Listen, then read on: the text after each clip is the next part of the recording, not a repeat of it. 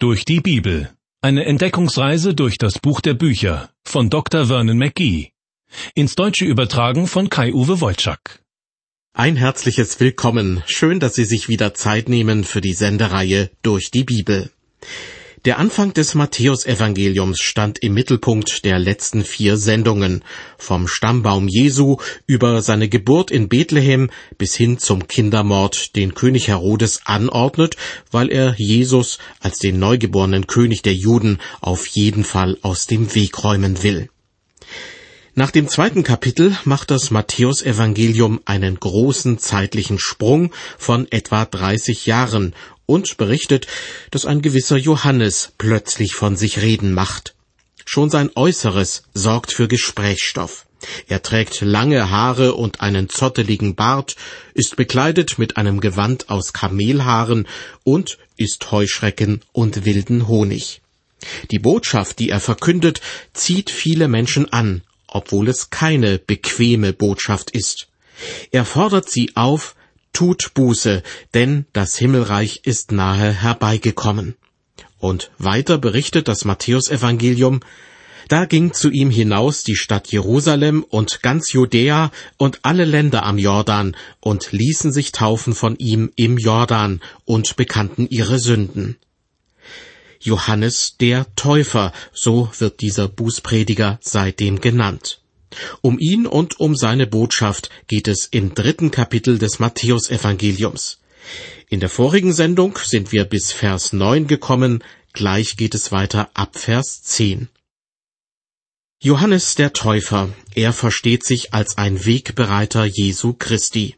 Das heißt, bevor Jesus zu predigen beginnt und sich darauf vorbereitet, für die Sünden der Menschen zu sterben, tritt Johannes auf und ruft die Menschen zur Buße fast wie ein alttestamentlicher Prophet, der sich gerade noch so ins Neue Testament hinübergerettet hat, um dann seine Aufgabe an Jesus Christus abzugeben. Als Johannes der Täufer eines Tages unter seinen Zuhörern einige Pharisäer und Sadduzäer entdeckt, wird sein Tonfall noch schärfer als sonst. Er bezeichnet sie als Schlangenbrut und warnt sie davor zu glauben, dass sie allein aufgrund ihrer jüdischen Herkunft genug für ihr Seelenheil getan hätten. Er fordert sie auf, seht zu, bringt rechtschaffene Frucht der Buße. Buße zu tun bedeutet nicht, sich zu bemühen, ein besseres Leben zu führen, sondern umzukehren, auf dem eigenen Lebensweg nicht weiter in die falsche Richtung zu laufen, sondern Gott gehorsam zu sein und fortan in die richtige Richtung zu marschieren. Tut Buße. Das ist die Botschaft Johannes des Täufers. Und er fügt einige Warnungen hinzu, die deutlich machen, wie ernst es ihm um diese Sache ist. Im Matthäusevangelium Kapitel 3 heißt es in Vers 10, Es ist schon die Axt den Bäumen an die Wurzel gelegt. Darum, jeder Baum, der nicht gute Frucht bringt, wird abgehauen und ins Feuer geworfen. Frucht bringen, das ist nicht nur für Johannes den Täufer, sondern später auch für Jesus ein wichtiges Thema. Wenn ich einen Obstgarten besitze und wohlschmeckende Früchte ernten will, brauche ich zunächst einmal die passenden Bäume. Egal ob Birke, Ahorn oder Buche, diese Bäume werden niemals Kirschen, Äpfel oder Birnen tragen, so sehr ich sie auch hege und pflege. Und selbst wenn ich die richtigen Bäume im Garten stehen habe, kann es mir passieren, dass ich mich jahrelang um sie kümmere und dass sie dennoch keine Früchte bringen. Irgendwann werde ich schließlich den Entschluss fassen, diese Bäume zu fällen, um für neue Bäume Platz zu machen. Genau davon spricht Johannes der Täufer hier. Einen unbrauchbaren Baum zu fällen und ihn als Brennholz zu verwenden, ist eine ganz normale Vorgehensweise. Niemand wird einem Obstgärtner deshalb einen Vorwurf machen. Ebenso wenig kann man Gott einen Vorwurf machen, wenn er eines Tages entsprechend handelt. Ob Johannes der Täufer in diesem Fall nur die Pharisäer und Sadduzäer mit Bäumen vergleicht, die keine Frucht bringen, ist nicht ganz klar. Mag sein, dass er ihnen als Interessengruppen ihr Ende androht, weil sie zwar viel über ihre Weltanschauungen reden, damit aber nichts Gutes bewirken.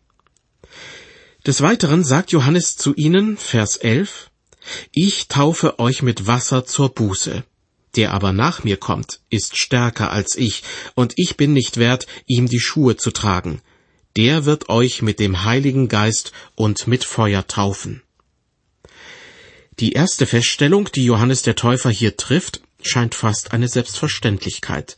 Ich taufe euch mit Wasser. So kennen wir es bis auf den heutigen Tag. Doch er fügt hinzu, der aber nach mir kommt, ist stärker als ich. Damit ist Jesus Christus gemeint, für den Johannes nur ein Wegbereiter ist. Und nun wird es interessant, denn Johannes sagt über Jesus und die Art und Weise, wie er tauft, der wird euch mit dem Heiligen Geist und mit Feuer taufen. Das heißt, Johannes spricht hier einmal über die Taufe mit Wasser. Nicht nur er hat sie durchgeführt, sondern auch Jesus Christus hat Menschen mit Wasser getauft. Und bis heute wird diese Art von Taufe in den christlichen Gemeinden praktiziert. Neben dieser Taufe mit Wasser gibt es jedoch zwei weitere Ereignisse, die Johannes in Vers 11 mit der üblichen Taufe vergleicht. Einmal die Taufe mit dem Heiligen Geist und dann die Taufe mit Feuer. Ich bin davon überzeugt, dass diese beiden Ereignisse zu unterschiedlichen Zeiten stattfinden. Heute leben wir in einer Epoche, die mit dem ersten Kommen Jesu begonnen hat, also mit seiner Geburt und mit seinem Tod am Kreuz. Seitdem bekommt jeder, der sein Leben Jesus Christus anvertraut, den Heiligen Geist als Tröster und Begleiter an die Seite gestellt. Beim allerersten Pfingstfest haben Christen zum ersten Mal diese Erfahrung gemacht. Irgendwann jedoch wird die zweite Epoche anbrechen, die Johannes der Täufer voraussagt. Dann wird Jesus Christus nicht mehr mit dem Heiligen Geist taufen, sondern mit Feuer. Damit ist wohl gemeint, dass Jesus ein zweites Mal auf die Erde kommen wird, und zwar als Richter der Menschheit. Irrtum, werden manche Christen sagen. Schau dir doch mal den biblischen Bericht über das allererste Pfingstfest an.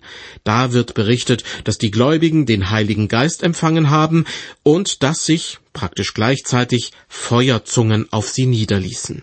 Das ist es, was Johannes der Täufer als Taufe mit dem Heiligen Geist und mit Feuer angekündigt hat. Aber ist es wirklich so? Schauen wir uns doch mal die betreffenden Verse in der Apostelgeschichte genau an. Sie stehen in Kapitel 2 ab Vers 2. Da heißt es, und es geschah plötzlich ein Brausen vom Himmel wie von einem gewaltigen Wind und erfüllte das ganze Haus, in dem sie saßen. Und es erschienen ihnen Zungen, zerteilt wie von Feuer, und er setzte sich auf einen jeden von ihnen, und sie wurden alle erfüllt von dem Heiligen Geist. Das heißt doch, was da kam, hörte sich zwar an wie das Brausen eines Windes und sah aus wie feurige Flammen, aber es war der Heilige Geist. Diesen Vorgang umschreibt Johannes der Täufer meines Erachtens als Taufe des Heiligen Geistes.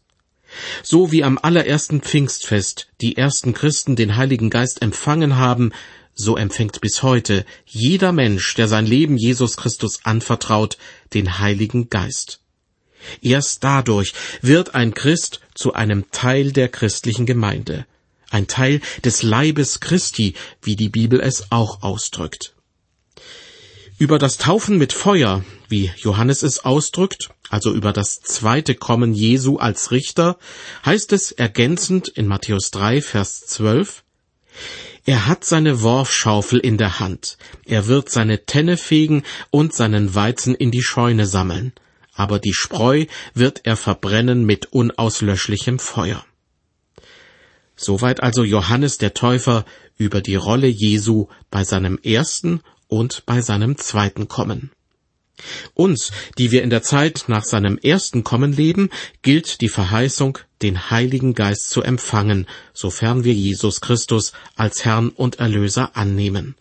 Das zweite Kommen Jesu, das steht noch aus. Dann wird er als Richter kommen und von allen Menschen Rechenschaft fordern. In Vers 11 hat Johannes der Täufer über sich selbst gesagt, dass einer nach ihm kommen wird, für den er nur der Wegbereiter ist, nämlich Jesus Christus.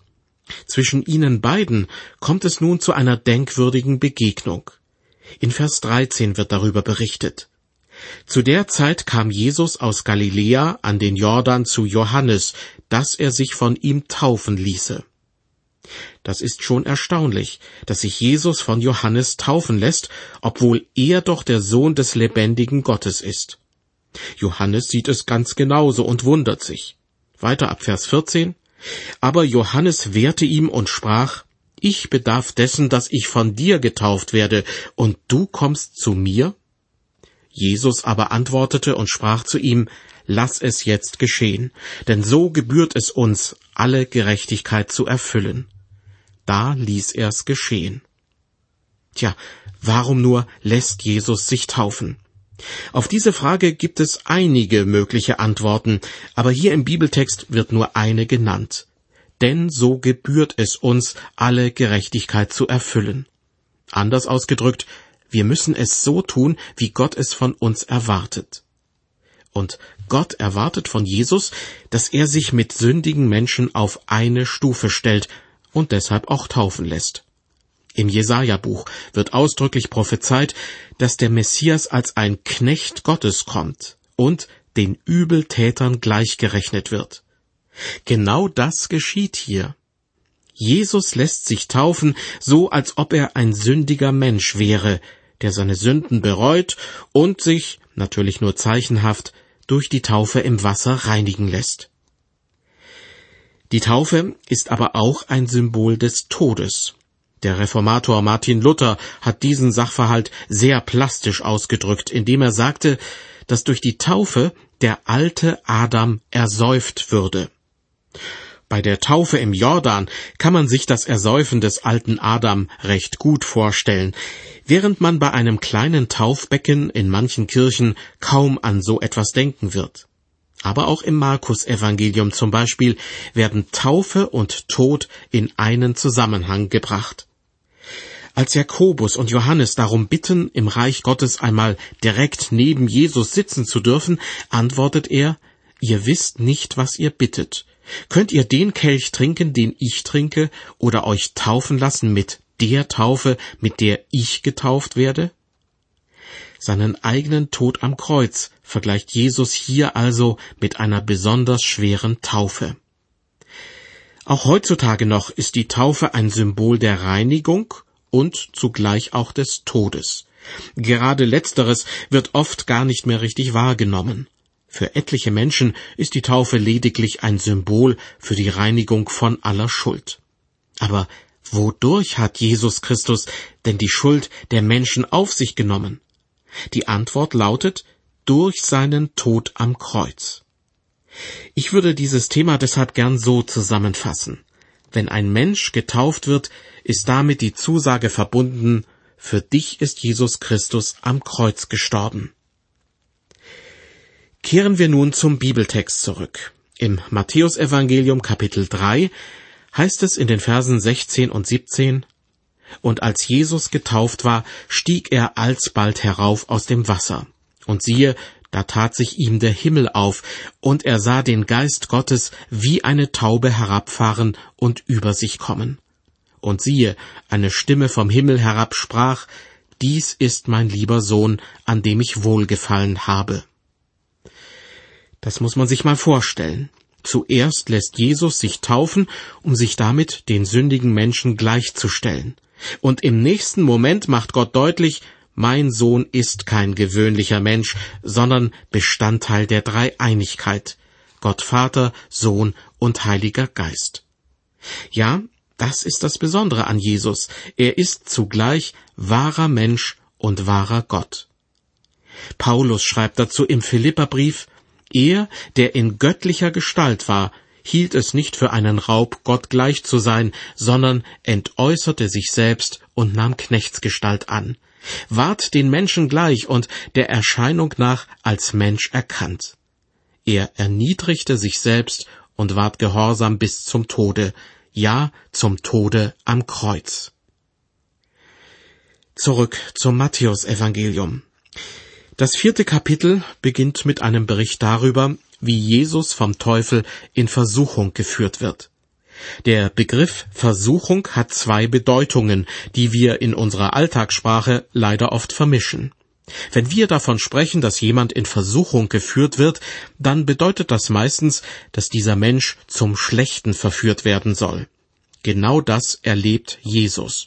Der Teufel führt nichts Gutes im Schilde, als er Jesus in Versuchung führt. Ganz im Gegensatz dazu führt Gott Menschen in Versuchung, um sie auf die Probe zu stellen und sie im Glauben reifen zu lassen. Zum Bösen verführt er niemanden, heißt es ausdrücklich im Jakobusbrief. Der Teufel also möchte Jesus zu Fall bringen. Da stellt sich natürlich die Frage, hätte es denn passieren können, dass Jesus den Versuchungen unterliegt? Meine Antwort darauf Nein. Gegenfrage Ja, was sind denn das für Versuchungen, die ihn ohnehin nicht zu Fall bringen können?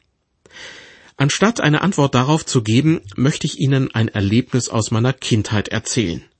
Wir wohnten damals in einer Kleinstadt, die an einer wichtigen Bahnstrecke liegt. Ganz in der Nähe gab es eine Eisenbahnbrücke, die einen Fluss überquerte, der im Sommer eher einem Rinnsal glich, aber im Winter sehr viel Wasser führte. Einmal kam es dazu, dass die Brücke durch das Wasser schwer beschädigt wurde und durch eine neue ersetzt werden musste. Vor der offiziellen Inbetriebnahme der Brücke fuhren damals zwei schwere Lokomotiven gleichzeitig auf diese Brücke und blieben mitten darauf stehen.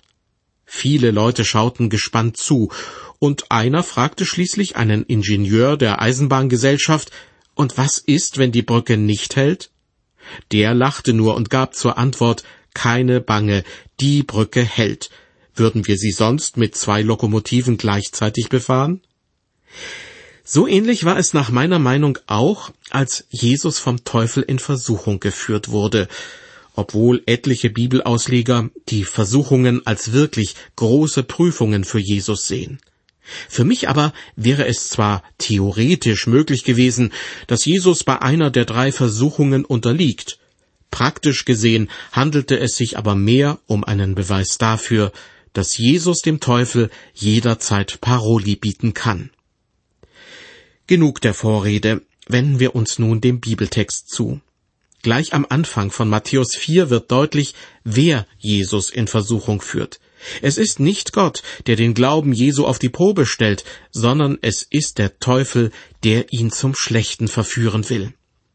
Die Verse 1 bis 3.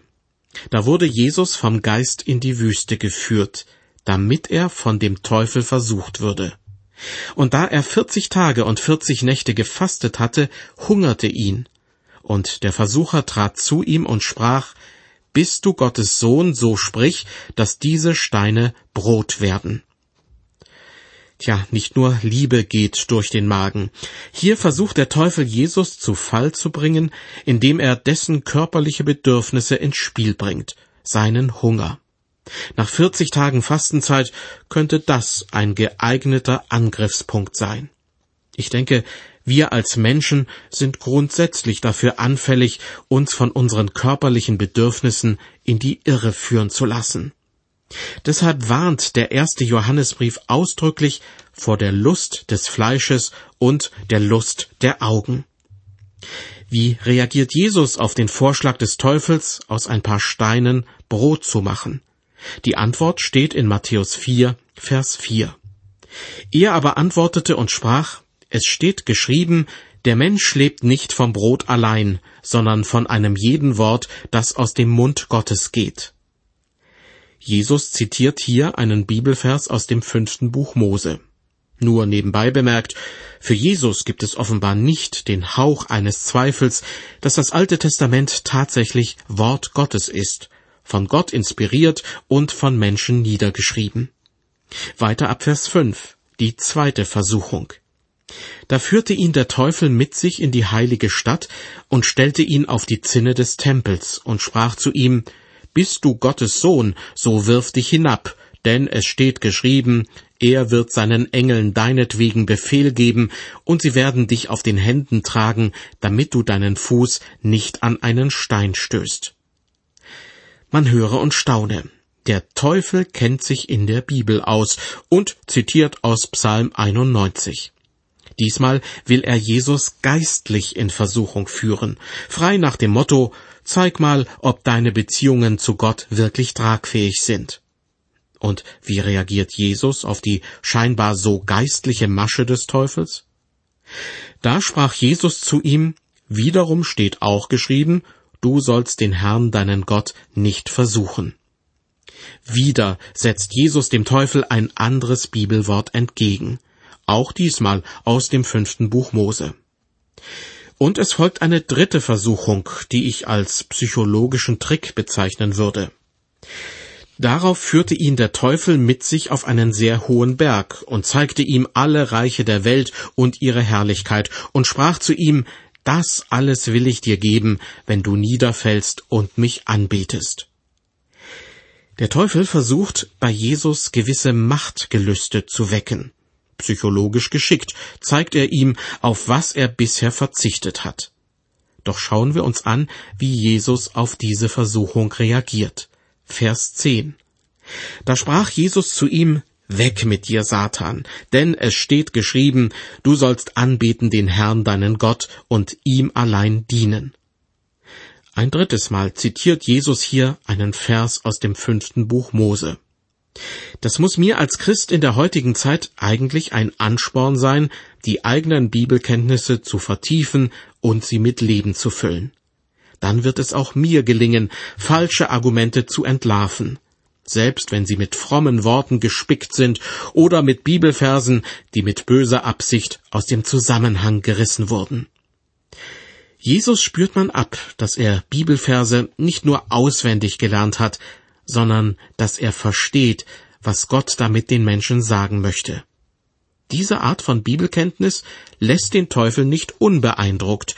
In Vers 11 ist zu lesen, da verließ ihn der Teufel, und siehe, da traten Engel zu ihm und dienten ihm. Der Teufel hat es eigentlich nicht verdient, dass man sich großartig mit ihm beschäftigt. Deshalb nimmt er auch in der Bibel nur sehr wenig Raum ein. Ein paar Dinge sollte man aber schon über ihn wissen. Schauen wir uns die zurückliegenden Verse an, so erkennen wir auf jeden Fall, was er nicht ist. Er ist keinesfalls diese bekannte Schreckensfigur mit Pferdefuß, Schwanz und Hörnern. Aber er ist auch keineswegs nur das Böse in der Welt oder das Prinzip des Bösen. Vielmehr stellt die Bibel ihn als eine Person dar, als den Gegenspieler Gottes. Er ist äußerst raffiniert in seiner Vorgehensweise. Niemals würde es ihm in den Sinn kommen, Jesus zu einem Verbrechen zu überreden. Ihm ist klar, dass ihm so etwas nie gelingen würde. Lieber versucht er, Jesus von seinem eigentlichen Auftrag abzubringen, indem er zum Beispiel sagt, Bist du Gottes Sohn, so sprich, dass diese Steine Brot werden.